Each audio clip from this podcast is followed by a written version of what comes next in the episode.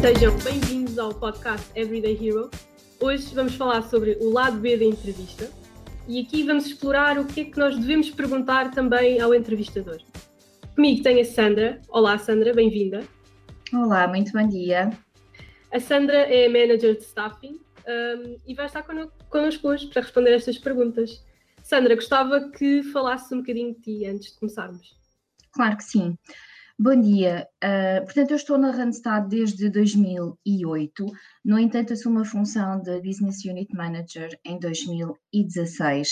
Portanto, uma experiência diferente um, que até hoje um, tem feito sentido uma profissional muito realizada. Portanto, uma experiência muito positiva. Passei por várias fases até, um, até chegar, portanto, a esta, a esta função. E não sei se queres partilhar um bocadinho da tua experiência, da tua formação. Uh, a nível de experiência, uh, eu passo, aliás, eu fui contratada inicialmente uh, para funções muito administrativas, no, numa, numa fase muito, portanto, muito inicial. com o passar do tempo, fui acumulando aqui outras funções no âmbito do recrutamento, no âmbito uh, comercial, uhum. um, digamos que o bichinho foi crescendo, foi sendo é. alimentando e realmente a oportunidade que me foi dada de passar a Business Unit Manager um, foi um bocadinho, um, portanto, o resultado desses anos de, de, de, tocar vários instrumentos, digamos Sim. assim. E estávamos aqui a falar ainda antes de, de começarmos a gravar que hum, achavas que não tinhas um fun fact, mas tens, na verdade. não sei se lhe poderíamos chamar assim, uh, mas sim, tenho, uma, tenho um gosto muito grande pelas viagens e, em particular, por Cabo Verde. Um, uhum. e, a, e, a, primeira, a minha primeira viagem a Cabo Verde foi tão marcante que não foi suficiente, eu tive que repetir um, e marcou-me em vários sentidos. Marcou-me no lado pessoal, uhum. uh, acima de tudo, claro. Uh, mas tudo, tudo isto tem influências depois também no lado profissional, da forma como nós vemos as coisas, aquilo que vemos, aquilo que assistimos, as situações com as quais somos confrontadas um, com pessoas que não têm as mesmas condições de, vidas, de vida que nós. Um, o meu filho, obviamente, participou nessas, nessas viagens e achei que para ele também foi uma situação muito enriquecedora ele conseguir ver que nem todos os meninos um, tinham acesso àquilo que ele já tinha na altura. Uh, portanto, é, foi muito marcante para mim, para ele, muito enriquecedor um, e aconselho vivamente a toda a gente, já agora sim. Ótimo. Sandra, passando aqui para o nosso tema do, do dia, um, eu acho que é importante normalmente falamos muito do, das entrevistas e como é que uma pessoa se pode preparar para uma entrevista, o que é que pode responder, o que é que deve uhum. usar, mas acho que falta aqui este lado B, ou seja, o que é que a pessoa também pode e deve perguntar ao entrevistador, não só para que seja uma entrevista de sucesso, mas que também tenha o, o conhecimento do seu lado do que é que se está a candidatar. Um, uhum. E eu acho que este episódio é aqui um bocadinho em linha com vários artigos que têm saído sobre isto, sobre mesmo o, o próprio candidato ter a noção do que é que pode fazer. Não é só uma questão de responder a questões, é também fazer questões. Portanto, aproveitar o momento para questionar tudo e sair da entrevista devidamente esclarecido, claro. Exatamente. Portanto, a primeira pergunta que eu tinha era, na tua experiência como consultora, se sentes que as pessoas estão confortáveis para fazer perguntas ao entrevistador? Sim, eu acho de uma forma geral, uh, os candidatos estão cada vez mais confortáveis para colocar questões, para colocar as suas dúvidas, para solicitar cada vez mais informações. Portanto, já não se sente aquele desconforto de, de, de não questionar, de, de, aquela preocupação de, de estarmos a ser, quiçá, uh, desagradáveis a questionar. Não, deixou de se sentir. Eu acho que realmente hoje em dia os candidatos uh, têm esse conforto, têm essa vontade uh, de questionar. E ainda bem que assim é. Sim. E, e, quais é que tu achas que são assim as questões mais comuns?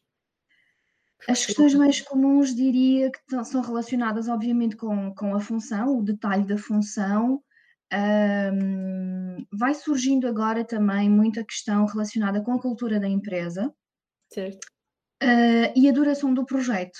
Eu diria que seriam aqui os três, as três questões mais comuns um, que o candidato acaba por questionar, se bem que um, acaba por questionar se não houver da parte do entrevistador logo a partir desta primeira apresentação, ou seja, tem que haver aqui da parte do candidato o deixar o entrevistador fazer a sua apresentação, passar a informação um, e ver se realmente corresponde àquilo que, um, que era esperado, caso contrário, assim começar a colocar essas questões que são de, de, de extrema relevância, claro. Uhum. E, e, eu, como candidato no, na entrevista, quais são aquelas questões mais importantes para colocar e qual é que é também aqui o momento-chave para as colocar? Porque eu acho que é aqui uma conjunção entre pergunta e momento. Certo.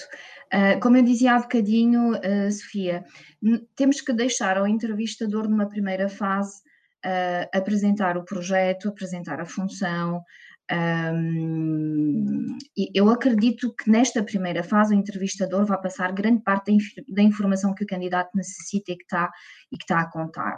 Uhum. Uh, no entanto, eu acho que, que caso haja aqui alguma lacuna, alguma falta de informação, o, o, uh, o candidato deverá sempre colocar a sua questão sobre o projeto, sobre a função, sobre o que é esperado um, portanto, da pessoa que vai ser selecionada, se existe possibilidade de progressão na carreira, por uhum. exemplo.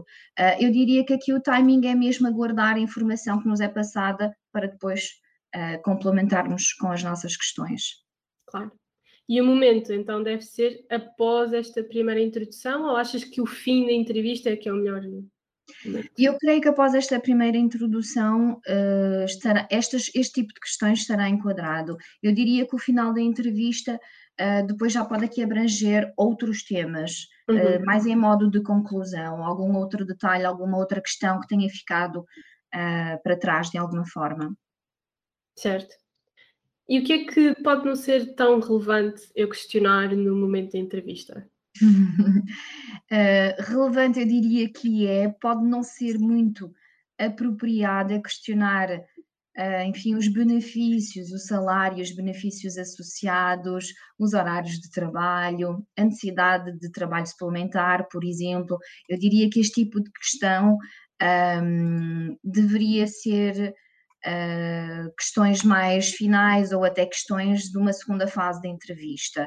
Isto para não passar a ideia que aquilo que realmente importa é o, é o salário, o benefício associado à função apresentada, mas sim demonstrar numa primeira fase o interesse pelo projeto e sim depois haver aqui uh, a informação relativamente a benefícios uh, e até a possibilidade de negociação quanto a, quanto a valores. Ok. É possível partilhares um bom exemplo que te tenha acontecido numa entrevista em que o candidato até te surpreendeu pelo tipo de questões que colocava? Uh, eu posso partilhar aqui uma entrevista, sim, muito positiva, uh, de uma pessoa que hoje em dia faz parte da minha equipa, uh, que é consultora da minha equipa, mas que iniciou como, como estagiária.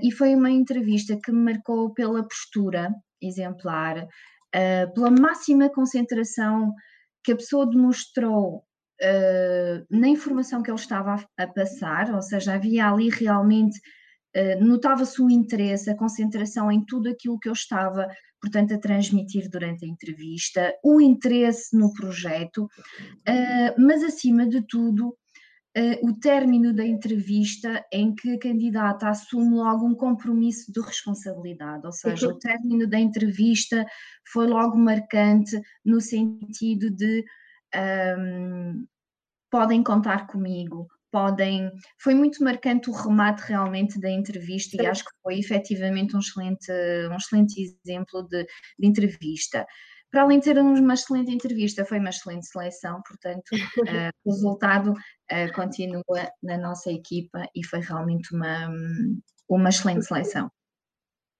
Muito bem.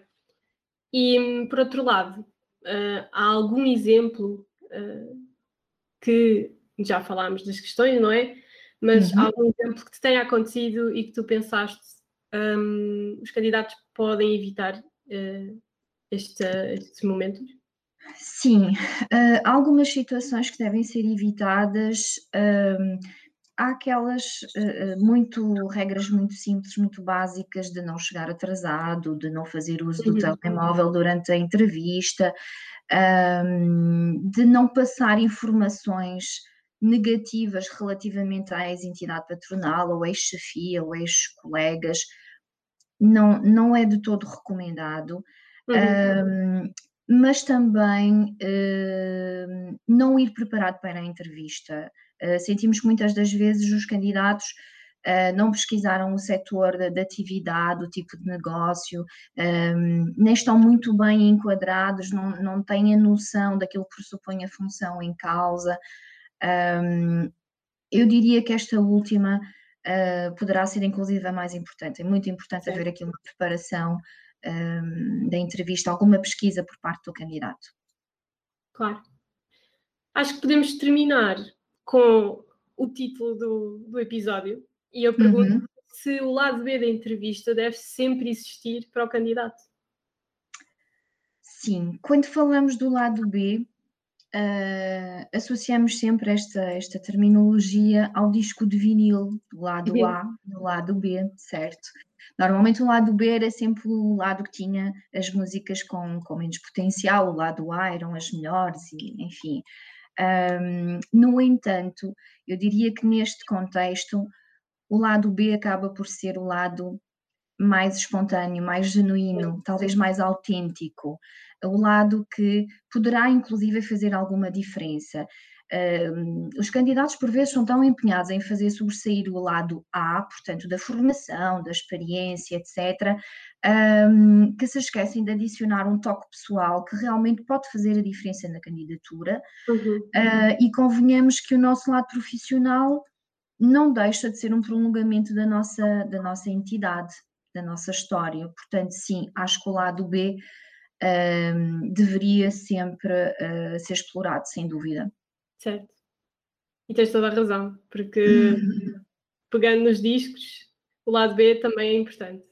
Exatamente, exatamente. Eu diria que o A acaba por ser o mais popular, no entanto, o B eu diria que é o mais autêntico, é o mais genuíno. Uh, portanto, acho que sim, devemos dar a oportunidade de explorar esse lado e de o candidato poder uh, expor-se nesse sentido. Claro que sim. Sandra, muito obrigado pelo episódio, por ter estado aqui comigo. Obrigada. Obrigada também a quem nos ouve. E já sabem que voltamos na próxima semana com mais um episódio e que nos podem seguir nas redes sociais. Obrigada. Bom trabalho, boas entrevistas.